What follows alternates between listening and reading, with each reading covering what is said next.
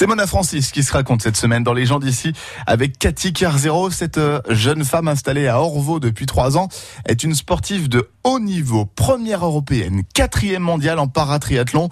Elle prépare les Jeux paralympiques de Tokyo en 2020. Bah, je suis née en, décembre 1990, voilà, pour être précise. Et euh, je suis née à Montpellier, d'une maman qui est d'origine nantaise et puis d'un papa qui est libanais. Une double culture franco-libanaise Double culture. Double langue Après, euh, à la maison, non. Euh, mon papa, il, nous parlait en français, parce que mon papa a quitté le, Liban pendant la, guerre, civile, donc il est venu en France. Non, on parlait pas, on, on parlait pas la langue arabe à la maison bah, mon enfance était un peu euh, voilà les chansons on va dire euh, Khaled etc donc on les écoutait mais un peu comme tout le monde je pense à bah cette époque-là. donc non à part ça non j'avais pas forcément de culture libanaise euh, non pas plus que ça. En tout cas je l'ai à aucun moment je l'ai senti quoi. Je vous pose la question parce que je sais qu'à un moment vous êtes allé au Liban par contre. Voilà par contre euh, tout s'est déclenché quand on est parti euh, la première fois on est parti en vacances là-bas et puis euh, deux ans après ou un an après, je sais plus, euh, mes parents ont décidé de déménager.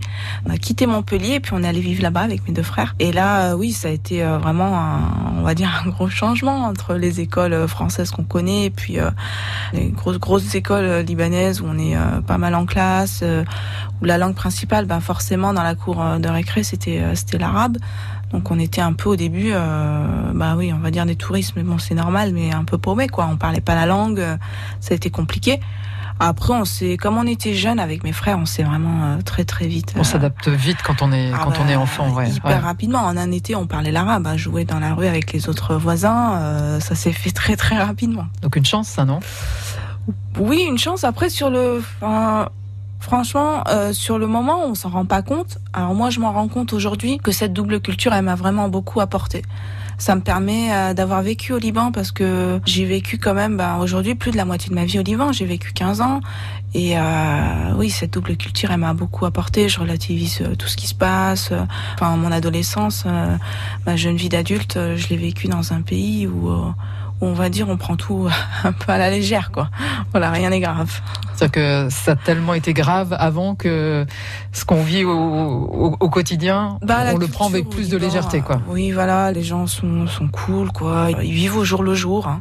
Ils se projettent pas forcément. Euh, ils vivent au jour le jour. Ils, ils prennent tout avec le sourire, avec la bonne humeur. Euh, ça râle pas comme en France quoi.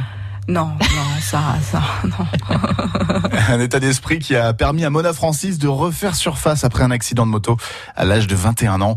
Amputée de la jambe droite, elle a commencé par nager, puis a découvert le handbike et le fauteuil de course pour réaliser le marathon de Beyrouth. Animée par euh, la volonté de gagner, de surpasser, de se surpasser, elle a intégré le triathlon club de Saint-Herblain.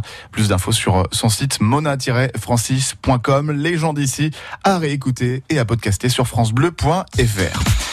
C'est la vie en bleu ce lundi matin sur France Bleu Loire-Océan et à 11h ce sera le début de votre jeu. On découvre ensemble avec au micro Sophie Scarpula et les infos de 11h ce sera avec Bertrand Pidance sur France Bleu Loire-Océan.